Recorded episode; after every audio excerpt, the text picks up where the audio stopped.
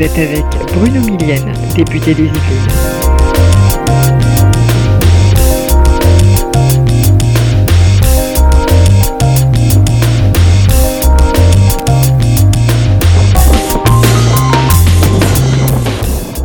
Vous écoutez La Voix démocrate.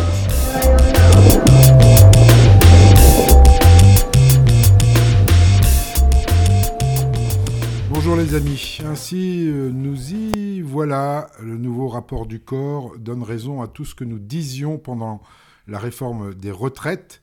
Il est à noter quand même que le nouveau rapport du corps euh, précise, si vous ne l'avez pas encore entendu euh, dans les infos, que l'équilibre de, nos retraites, de nos régimes de retraite, n'arrivera que au milieu des années 2040, alors que vous vous en souvenez, le même corps avait précisé qu'il n'y avait pas de problème pour les dépenses. Ce point de vue, sur ce point de vue-là, nous étions d'accord qu'il n'y avait pas de problème sur les dépenses, que les dépenses, il fallait les faire baisser. D'ailleurs, c'est bien ce que prévoit le corps, puisqu'elles baisseront euh, entre 2022 et à l'horizon 2030, elles passeront de 13,7% à 13,5%, donc elles seront en diminution.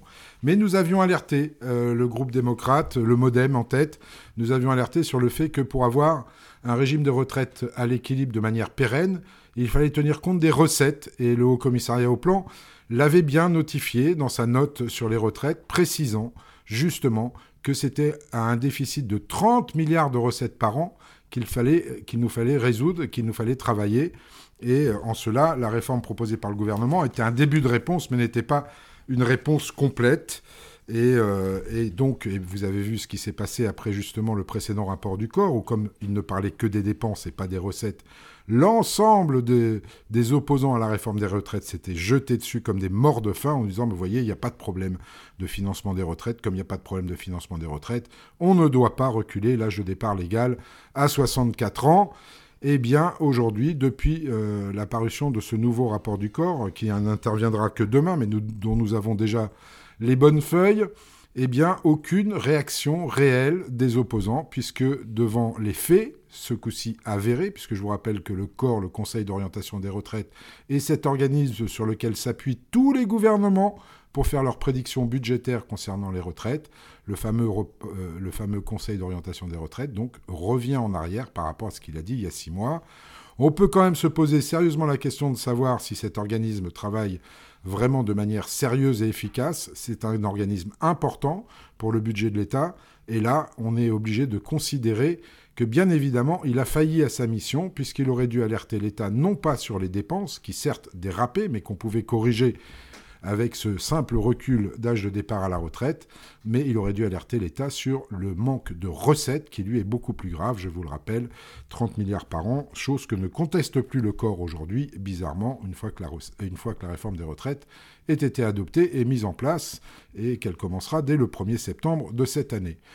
Bizarrement, euh, la gauche, les syndicats, dans son ensemble, ne dit plus rien. On ne les entend plus, euh, à part un petit tweet quand même de notre ami... Euh, de notre ami Eric Coquerel qui dit ah ben voilà c'est une nouvelle donne euh, il faut qu'on en tienne compte et peut-être que oui il faut trouver des financements. Donc avec la même rengaine que d'habitude piquons donc tout aux riches pour résoudre ce problème de déficit de 30 milliards. Mais si la politique était aussi simple et simpliste que ça, ce serait facile de résoudre tous les problèmes. Monsieur Coquerel sait très bien que ce n'est pas en faisant ça qu'on arrivera à résoudre de manière pérenne notre problème de financement des retraites, qui est dû, euh, cette perte de, de, recettes est évi évidemment due, mais on l'avait dit à l'époque, on vous l'avait dit, et je l'avais dit sur les plateaux plus d'une fois, mais personne ne voulait m'écouter, pas plus euh, mes opposants face à moi que la sphère médiatique dans son ensemble, qui ne voulait absolument pas tenir compte de ce problème de recettes pour, euh, pour assurer la pérennité de notre régime de retraite, eh bien, il faut s'y attaquer de manière sérieuse. Le Modem avait proposé des pistes,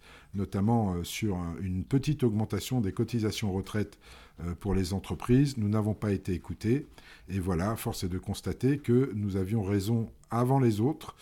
Et c'est dommage qu'on ne nous ait pas écoutés. Bon, et d'autres, d'un autre point de vue, quand même, le Conseil d'orientation des retraites, dans son rapport donc apparaître encore demain, le 22 juin, note quand même, et nous l'avions dit aussi, que la réforme que nous avions engagée était plus juste que le régime qui préexistait avant, était plus juste sur deux points de vue, parce qu'il était plus redistributif, notamment pour les retraités les plus modestes, et pour les femmes. Voilà enfin quelque chose qui est reconnu. Nous l'avions souligné lors des débats.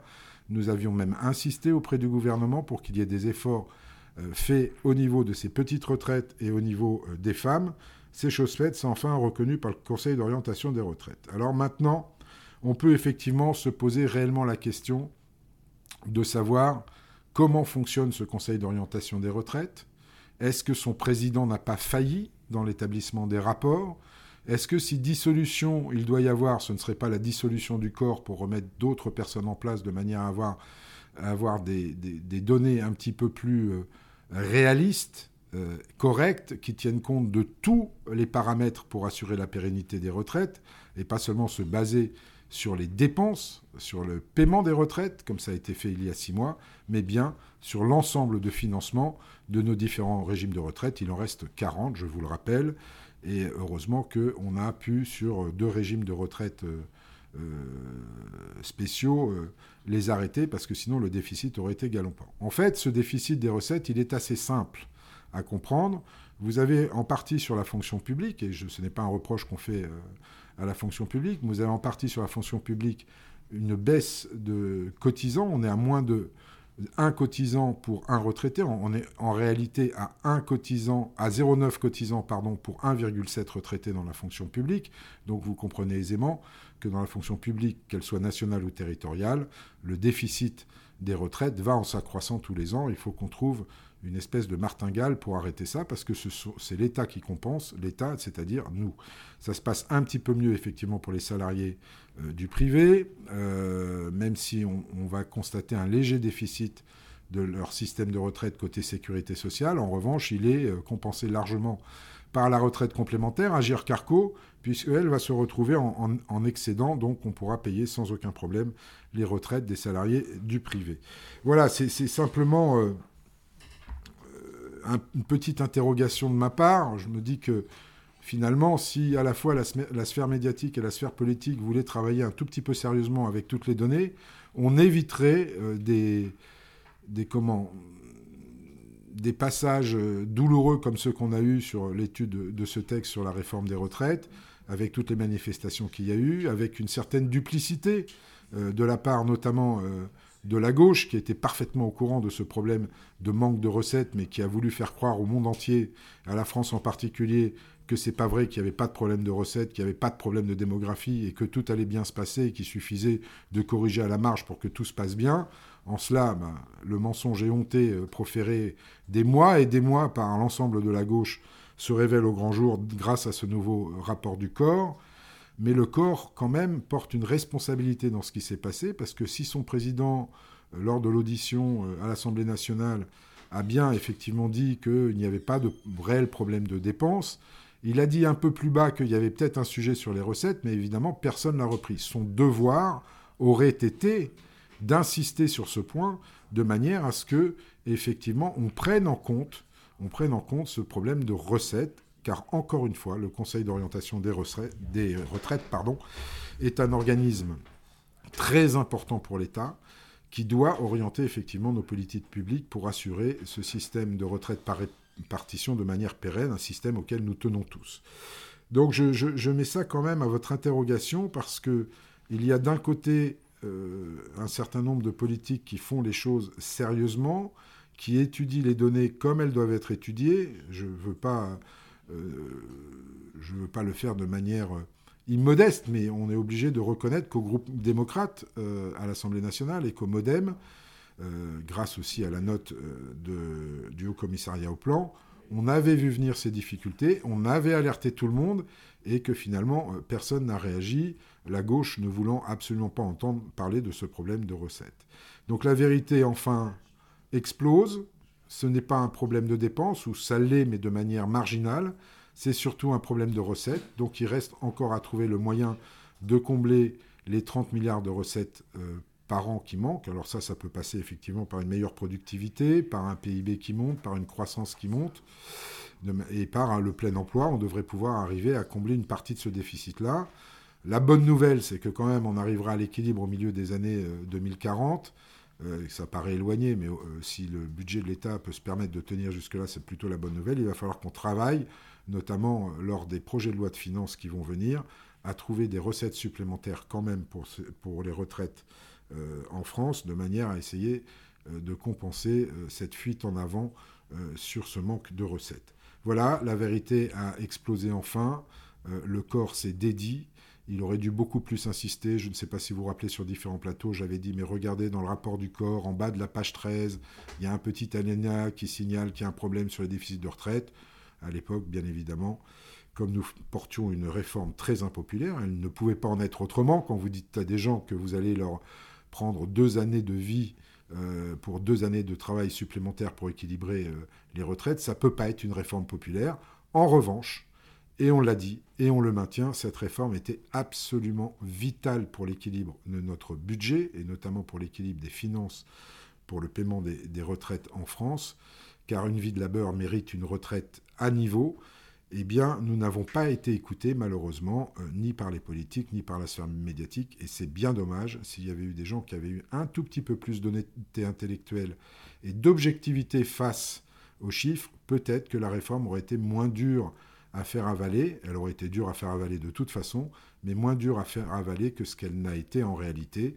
Et peut-être que les gens se seraient rendus compte qu'il nous fallait un petit peu plus de responsabilité et que sur les trois leviers qu'on a pour le financement des retraites, il y en a un qu'on ne pouvait absolument pas toucher, c'était effectivement baisser les pensions de retraite actuelles. L'autre qu'on pouvait toucher à la marge, c'était une augmentation des cotisations, mais on ne peut pas le faire euh, comme le prévoyait la CGT, une augmentation des cotisations retraite à la fois sur les salariés et sur le patronat. Et nous, nous visions une petite augmentation des cotisations de retraite sur les entreprises, pour celles qui peuvent le faire, ou en tout cas pour celles qui ont les moyens de le faire. Et puis le dernier point, euh, qui était effectivement celui qu'on a employé, qui est douloureux certes, mais moins douloureux financièrement pour les uns et les autres, c'était euh, l'augmentation de l'âge de départ légal à la retraite à 64 ans, qui finalement bon an, mal an, euh, reflète à peu près la réalité de ce qui se passe aujourd'hui, puisque nous partons en moyenne à la retraite à 63 ans et 8 mois. Voilà les amis, je voulais revenir là-dessus parce que euh, je pense que ce nouveau euh, rapport du Conseil d'orientation des retraites, malheureusement, ne va pas faire autant la une des médias que le précédent, parce qu'il donne en partie raison au gouvernement et ça, vous savez, la sphère médiatique n'aime pas trop donner raison au gouvernement. Voilà, à la semaine prochaine pour d'autres faits politiques que j'essaye de décoder pour vous toutes les semaines sur ce désormais podcast que vous connaissez bien, La Voix démocrate. Au revoir. Vous avez écouté La Voix démocrate.